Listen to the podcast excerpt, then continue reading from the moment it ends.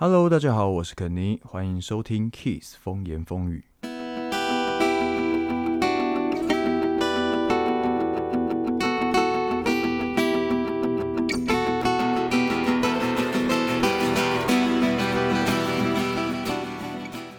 我们这次急速更新的中间间隔好像有点久，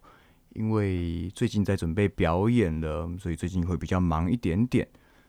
那我不太确定这一集上架的时候是几月几号，但是消息应该已经释出了。十二月六号的时候，在台中摇滚连续季 IC 会有参与演出。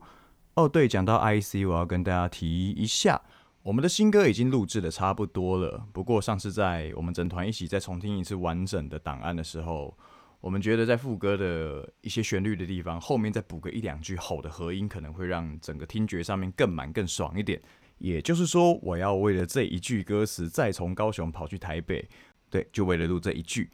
如果一切顺利的话，应该可以在年底的时候顺利试出。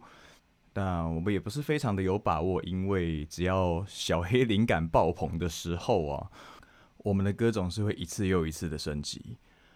不过等待绝对是值得的，因为这首歌已经改编了，可能已经不下二十次有了。就我们目前的感觉来说，一次比一次更屌，一次比一次更好听，而且会有很多我们原先没有想到的突破。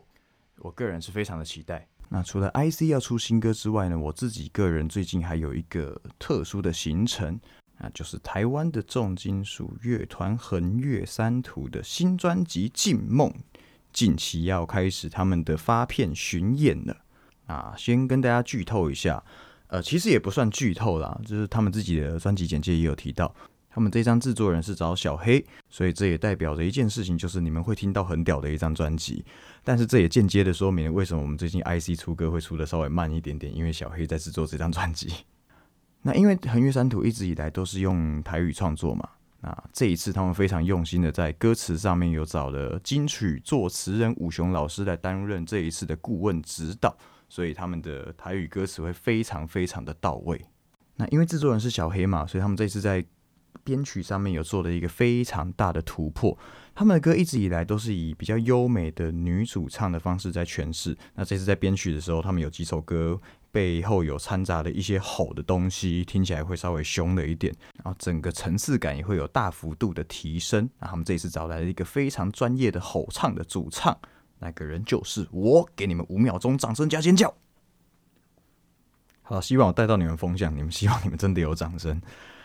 那我刚刚提到的特殊行程，就是他们的专辑巡演里面的高雄场，在二零二零今年的十二月十一号，在高雄的百乐门酒馆，我会担任他们的和音小，讲自己小天使超恶心的，算了。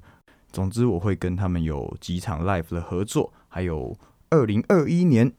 明年的一月九号在台北的凝聚力展演空间，我也会在横越山图的表演中出现，希望都可以在台下看到你们。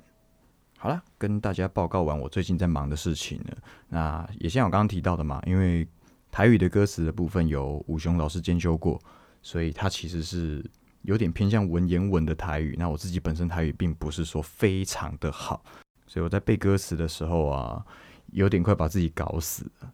大家给我一点时间，最近在 Podcast 上面我可能会比较更新的会稍微慢一点，但是我相信会让大家等到一场很完美的 Live 表演。除了这几场巡演之外，IC 现在也在很积极的筹备十二月六号摇滚连续季的演出。因为我们从七月份过后吧，团结英雄会过后之后，IC 到现在就都没有再表演过了，所以我们已经能量累积到一个快要爆棚了，而再加上这一次我们会带来两首新歌，我希望摇滚连续剧最大最大的 Circle Pit 发生在 IC 的台下。嗯，今天的主题其实我们要来聊一个在音乐这个领域里面其实已经是老梗的话题了。是不是玩重金属的人都会讨厌流行乐团呢？虽然这个已经不是什么太有新意的话题了啦，但是我发现我只要跟同温层外的朋友闲聊，例如说以前的国中、高中同学啦，或者是拳馆的朋友等等，不是听乐团的朋友圈，或者是我老婆刺青的客人，我们都时常会被问到说，你们听重金属或玩重金属的，是不是都很讨厌五月天？那也确实有一些比较激进的乐迷会讽刺五月天是用最简单的和弦赚最多钱的乐团。而我觉得这是一个蛮有趣的现象。不知道大家有没有过一段很愤世嫉俗的阶段？尤其是在刚开始听 metal，大约十六到十五岁的年轻的 metalhead，刚开始都会为了证明说我们比别人特别，比起一般人我们更加有个性，更加的标新立异，更加的凶狠，或是更加叛逆，我们会义务性的讨厌，甚至是看不起一些所谓的流行天团。坦白说，我一开始也是这个样子。在那个阶段的时候啊，我甚至不知道自己为什么不喜欢他们。我只是一昧的认为，我听非主流的音乐，我就应该要鄙视所谓的流行音乐。在几年后回过头来看的时候，我会觉得这其实是一个蛮画地自限的心态。大约在我十四到二十三岁左右吧，我看不起摇滚乐以外的所有音乐。什么 RMB 啊、Hip Hop 或者是其他的音乐类型，我会完全把他们否定掉。然而，在吸收能力最好的时候，吸收能力最好的阶段，产生出这样子极端排外的状态的时候，现在回过头来看，我觉得这是一件蛮可惜的事情。我一个不小心就错过了许多音乐类型的元素。当然，我们大家在那个阶段确实会因为接触到自己最热爱的音乐类型。而变得对单一曲风极度的投入。换个角度思考的话，其实，在某个阶段对单一曲风深度热爱，会增加自己的信念与态度，这不全然是一件坏事。但是如果变得太过顽固，而去抨击其他领域的音乐，开始忽略每一种音乐它存在的价值。无视于被其他曲风打动到了另外一群人的话，那就大大限制自己进步的空间。我觉得这真的蛮可惜的。那我比较常看到被抨击的乐团呢，除了比较指标性的流行天团以外，最多就是从以前是所谓的地下音乐或者说独立音乐，逐渐转型变成比较商业的曲风的乐团。有些甚至不是商业考量。就单纯是自己的音乐喜好有所转变，误打误撞变成时下比较流行的曲风。那因为刚好跟到潮流了嘛，不论是故意的还是不小心的，那在这个阶段粉丝量一定会比较多。而在这些乐团粉丝量增加的瞬间啊，往往会变成守旧派的老乐迷或者是同行眼中的剑靶。呃，如果有红起来的话。就可能会被说为了钱出卖灵魂啊！那如果是知名度还有待加强的，可能就会被说想红的跟风仔。我就不提台湾有哪一些团好了，以免乐迷对乐团有闲言闲语。我们今天就举几个比较经典的国外团，比如说日本的话，可能就是 One Ok Rock，他们有一些超过十年以上的铁粉。可能会比较明显的有感觉到他们曲风上面有一定程度的转变，所以也会有一些人开始会去考 C 他们说变成 One Ok Pop 之类的。那像 Linkin Park 其实也是一个转型转非常大的一个乐团，或者是说像 Bring Me The Horizon 啊，从 d e s c o 的乐团到后来直接变成了接近英国的流行摇滚天团了。那音乐本身就是主观的。它是没有绝对的对或者是错，只是会有一些可能比较对于该乐团的资深乐迷来说的话，可能一开始是因为他们很喜欢这个乐团的曲风，而进而变成他们的粉丝。而这个乐团转型了之后，有一些乐迷可能比较感性一点的乐迷的话，会觉得：哎，你怎么好像有点背叛我们的感觉？你怎么从一个很冲击的曲风突然变得这么流行，你是不是跟市场妥协了？不过说真的，因为人的个性本来就会有转变，那当然对于音乐的喜好上面会有转变，这其实也是一件蛮理所当然、蛮正常的一件事情。更何况我们根本无从得知这个乐团转型究竟是不是为了商业利益为优先考量。所以，因为转型而开始去抨击这个乐团，我觉得是有一点没有那么必要。而且，这个乐团也许是在尝试他们的音乐里面有更多更多的可能性，他们也许正在发掘当中。嗯，我觉得曲风其实就像是一种说话的方式，或者是语气，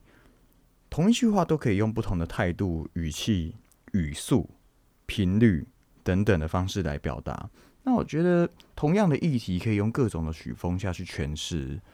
呃，像 follow 我比较久，或者是 follow IC 比较久的话，应该都会知道，其实我是 IC 第二代的主唱。我以前是 IC 的铁粉，最铁的那一种。我会从学校翻墙出来，就是为了看 IC 表演。那像我们最近在写歌的时候。其实有的时候我在想这首歌的编排方式，或者跟小黑在讨论写歌的内容的时候，我有时候心里会纠结一个东西。当小黑写出一个新的 riff 的时候，我会去想，诶，这样感觉有点不太像 IC。那这时候问题来了，IC 难道不能进步吗？IC 难道不能尝试新的东西吗？难道只能够写二零零六年、零八年那个时候比较活跃、比较流行的 riff 吗？难道因为我们听这个东西长大，对这东西最熟悉，我们就要被这个东西给捆绑住吗？当我想通这一件事情的时候，其实我在写歌的心态整个豁然开朗。嗯，我好像扯远了。总之，新歌上架的时候，你们记得去听，因为那会是完全全新的 IC。我觉得是进化了。好，我们回归主题。为什么玩 metal 的通常会比较讨厌一些所谓的天团？因为呢，metal 本身就不是一个太讨喜的曲风，因为我们的侵略性有点强。从一九七零年代到一九八零的时候，那时候的主唱通常是比较飙高音、比较呐喊型的。那到九零年代过后，开始出现了很大量的嘶吼，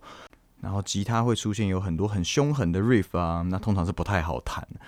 鼓手的话也是一样，你必须要有很强的爆发力与肌耐力，才能够踩满一整场表演的双踏。那演唱、演奏的门槛都偏高，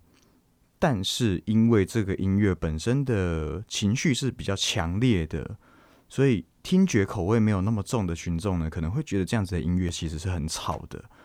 理所当然。这样子的乐迷粉丝量一定会比流行音乐还要低很多，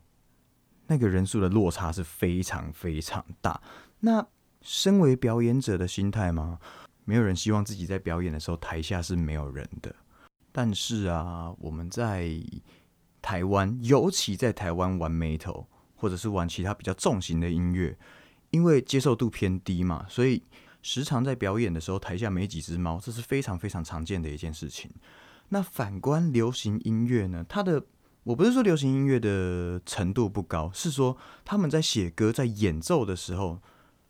通常不会用太复杂的技巧去诠释他们的音乐。他们可以用很简单的和弦、很简单的编曲，写出很好听的东西。而这个东西的传唱率通常会比较高。接受度跟群众的数量一定也会比 metal 或者其他重型音乐还要多，非常的多。相较之下，玩 metal 演奏、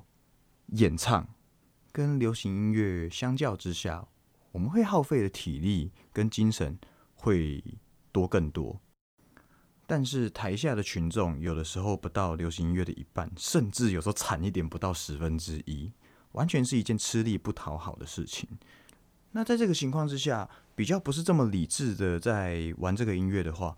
我们就会产生出一种有点像仇富的感觉。假设说我们今天可能是一个在五十岚、在麦当劳、在 Seven Eleven 打工的工读生，可能一个月领个两万八、三万二的微薄的薪水的时候呢，你看到一些耗费的精神跟劳力都比你还要低的人。却可以拥有比你还要高的收入的时候，难免在这个时候心里会产生一点不平衡，可能会觉得他凭什么？我能力也没有比他弱，他凭什么获得这些？那这个时候，其实你就可以去思考一下，他拥有什么是你没有的？我指的不是薪水哦，我指的不是钱或资源这种比较具象物质的东西。你可以去思考一下，他的能力哪部分比你强，哪部分不如他，自己是输在哪里？嗯，我们不要讲输好了，其实我们只要转换个心态，去欣赏一下这一些我们原本觉得德不配位的艺人也好，乐团也好，我们去欣赏一下他强的地方，他好的地方。例如说，我一开始举例的，以台湾比较流行指标性的乐团，可能就五月天。那五月天的话，因为它的编曲不会是太复杂的。你要说简单吗？其实我觉得也不简单呢。一样是同一个 C 和弦，我觉得你叫一个高中生来弹，或者是怪兽，或是石头，他刷一个 C 和弦，我觉得出来的味道就是不一样。那我觉得，其实像阿信啊，我觉得他创作能力超强。就姑且先不讲他写的音乐类型是不是我们这个族群所喜欢的，但是。不可否认的是，他的写歌能力真的是强到炸掉的那一种。我们去 KTV 唱歌的时候，有的时候你点一些歌手的歌啊，因为 KTV 有时候下面会跑出作词人是谁、作曲人是谁嘛，你会很常在词曲上面看到五月天阿信。他除了写他们自己的专辑之外，他还有这个余力去写别的歌手的歌，而且重点是，我觉得他都写的非常好。从词到曲这样看下来，感觉起来他没有一首歌是敷衍的，所以我觉得他们能够爬到现在这个地位，有他的道理在啦。虽然我平常不会去听他们的歌，但是你知道，有的时候跟其他朋友可能去 KTV 唱歌的时候啊，同温层外的朋友他们会点一些同温层以外的歌，那我觉得这是一个好机会，我可以趁着这个。没得选择的情况下，我去听听别人写的歌长什么样子。因为当你让我有的选的时候，我打开 iTunes，我打开我的播放清单的时候，我没事不会去听这些歌，因为毕竟这些歌不是我的菜嘛。那当然，在某些特定场合，我们听音乐没得选的时候，我觉得不妨就敞开心胸去试着认真的听听看。那如果真的不喜欢的话，大不了你回去自己不要听就好了，或者是在你有决定权的时候不要去听就好了。当然，我也会有很讨厌的曲风，我也会有一听到我就觉得心浮气躁，我想要赶快切掉的曲风，这是难免的一件事情啊。你叫一个平常听流行音乐居多或者听古典乐居多的，你把它绑在椅子上面，然后强行的戴上耳机给他听一整天 metal，我想他应该也会蛮想死的。但是也有人因为就这样而喜欢上 metal，这很难讲。所以我觉得我们不要这么排外，因为。我都有过几次成功的案例，让听流行音乐、听古典乐、听爵士、听雷鬼的人，让他喜欢上 metal。所以，我们也有可能会有一些契机，会喜欢上其他的音乐类型。那我觉得这很好玩哦。有一些 metal head 会因为这个样子而产生罪恶感，他觉得，哎，我今天好像有点喜欢嘻哈，我这样是不是一个不称职的 metal head？我觉得这件事情不要把它踩得这么死诶，因为其实音乐的喜好，它不像我们在交伴侣一样，只能够一对一。当然有人会有开放式关系啊，这个不管，但它不是这么死的，有一个道德界限在那边说，哎，你今天听嘻哈，你就是背叛金属。其实不会到这个样子，你可以听嘻哈，你可以听蓝调，你可以去听爵士。你可以去听其他各种各种不同类型的音乐，但是你还是喜欢 metal，或者是你还是在创作 metal，这没有一个绝对，这是可以复选的，所以不要纠结了，打开你的心胸，你可以去听到更多东西，你可以去发现更大的世界。那如果今天你是一个非常忠诚的 metal head 的话，那你也不要去对于你身边听其他音乐的人去做情绪勒索或是道德绑架。因为各种音乐都有它存在的价值，即使是乍听之下毫无深度可言的那种 party song，还是会有需要它的人。毕竟我们听任何的东西都要去考量它的深度，或者它的爽度，或者这首歌凶不凶残、技术高不高的话，那我觉得人生好像有点太累了一点，我们可以多尝试不同的东西。好了，今天的主题先分享到这边，接下来我们进入 Q&A 粉丝来信的部分。五秒钟音乐，我马上回来。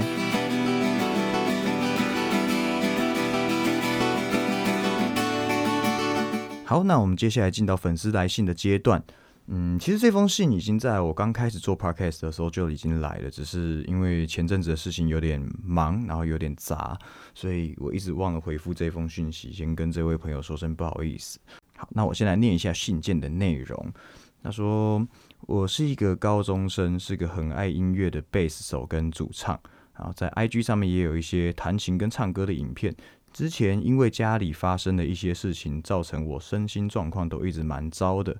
再加上我有睡眠障碍，常常要靠安眠药，有的时候吃了甚至还是失眠到早上，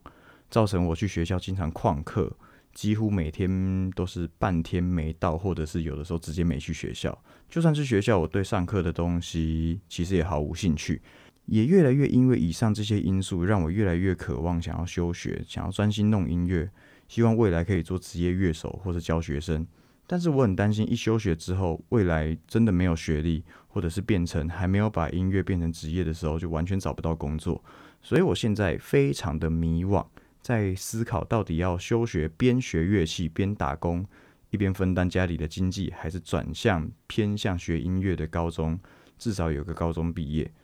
只是又怕因为作息跟身心状况的那些问题，变成转学了之后又重蹈覆辙，所以想听听一下可尼老师的想法。嗯，这部分我可能没有办法给你很对的示范，因为我自己就不是一个很好的案例啦。因为我自己的话是只有国中毕业而已，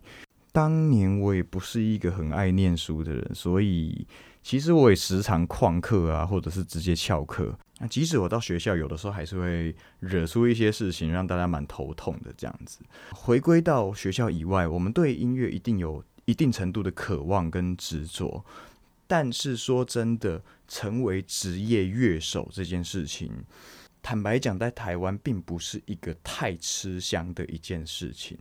那如果说我们真的要把这件事情做到变成一个职业，能够养活自己的话，你得要经过非常非常严格的训练，让自己变得非常非常的强，强到众所皆知的那一种强。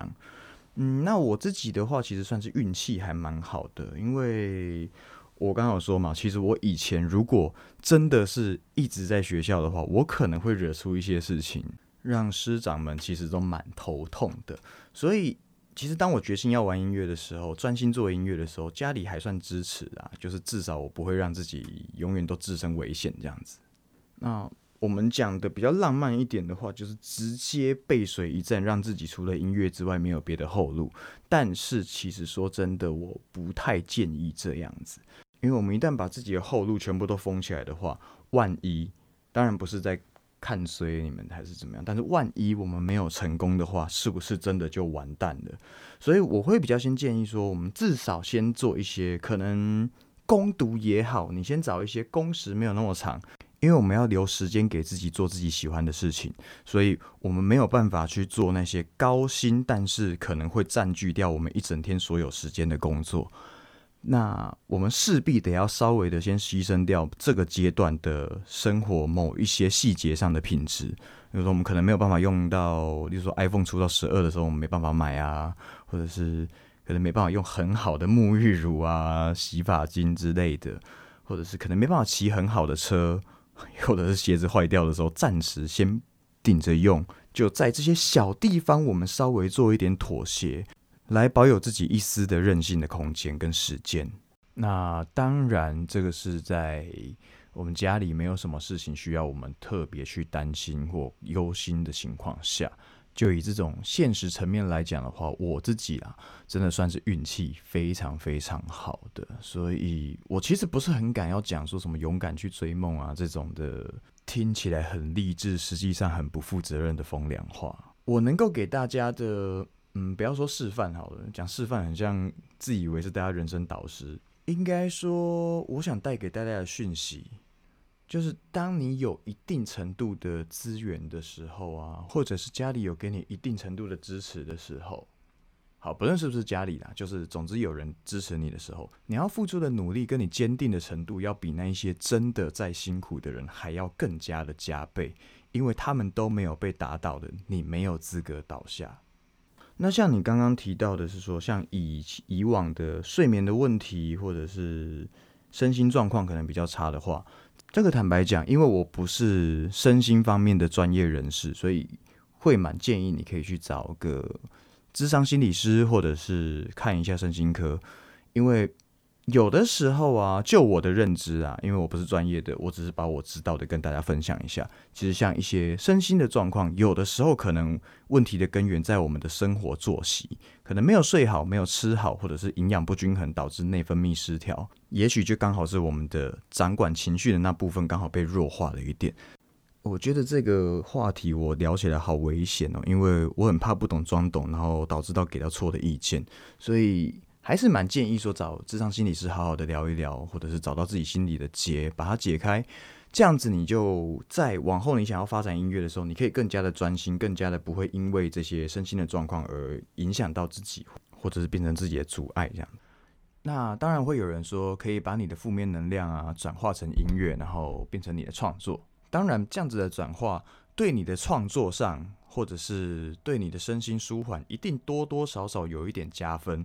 但那仅限于小限度的加分，还有在创作上面的加分。但是呢，仅限于玩音乐，你可能会是一个还不错的音乐创作者。但是啊，一旦你开始要玩乐团，那这时候你就会有你的队友、你的战友，那就不会是你一个人的事情了。那我们再讲的严肃一点，再广泛一点，你考虑到你的整个职业生涯的话。这个时候就跟其他的工作都一样了，我们必须保持自己的情绪稳定，还有身心健康，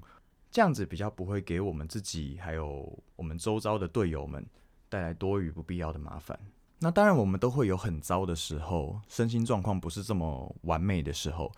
在这个时候，我们可以利用我们的负面能量，把它转化成创作的力量。但是，我们不能够依赖这个东西去写歌，或者是就放任自己持续的生病。因为像，尤其像玩 metal 重金属，有很多的愤怒的情绪在里面。我有一阵子为了要把歌可以写的顺一点，我有点刻意的无时无刻让自己保持在一个很生气的情绪下。那坦白讲，那一阵子我过得非常的不快乐啊。现在开始会有失眠的问题，大概也是那一阵子开始养成的。其实这样子有点本末倒置。我们透过我们的音乐，让一些情绪比较压抑的人得到了一个可以宣泄的出口，结果我们自己生病了。那这样子，我们是不是在用我们的歌鼓励我们的乐迷的时候，反而降低了我们的说服力？所以我还是希望，也鼓励所有的音乐创作人在创作音乐的同时，也要去把自己照顾好，不要为了把事情做好，就把自己。搞到一团糟这样子，这样子你的粉丝也会对你心疼，所以身心方面的事情，我们还是建议可以去找专业人士来协助我们走出来。好，那我们今天的节目就先分享到这边。往后大家如果还有希望说我可以聊一些什么样子的话题，或者是你有什么样子的问题是想要问我或者问我老婆 Sham 的话，都欢迎到我们的官方 IG Kiss 风言风语去留下你的想法，或者是你想要问的问题。留言或者是私讯给我们都可以。好了，那我们今天节目就先到这边，我们下次见喽，拜拜。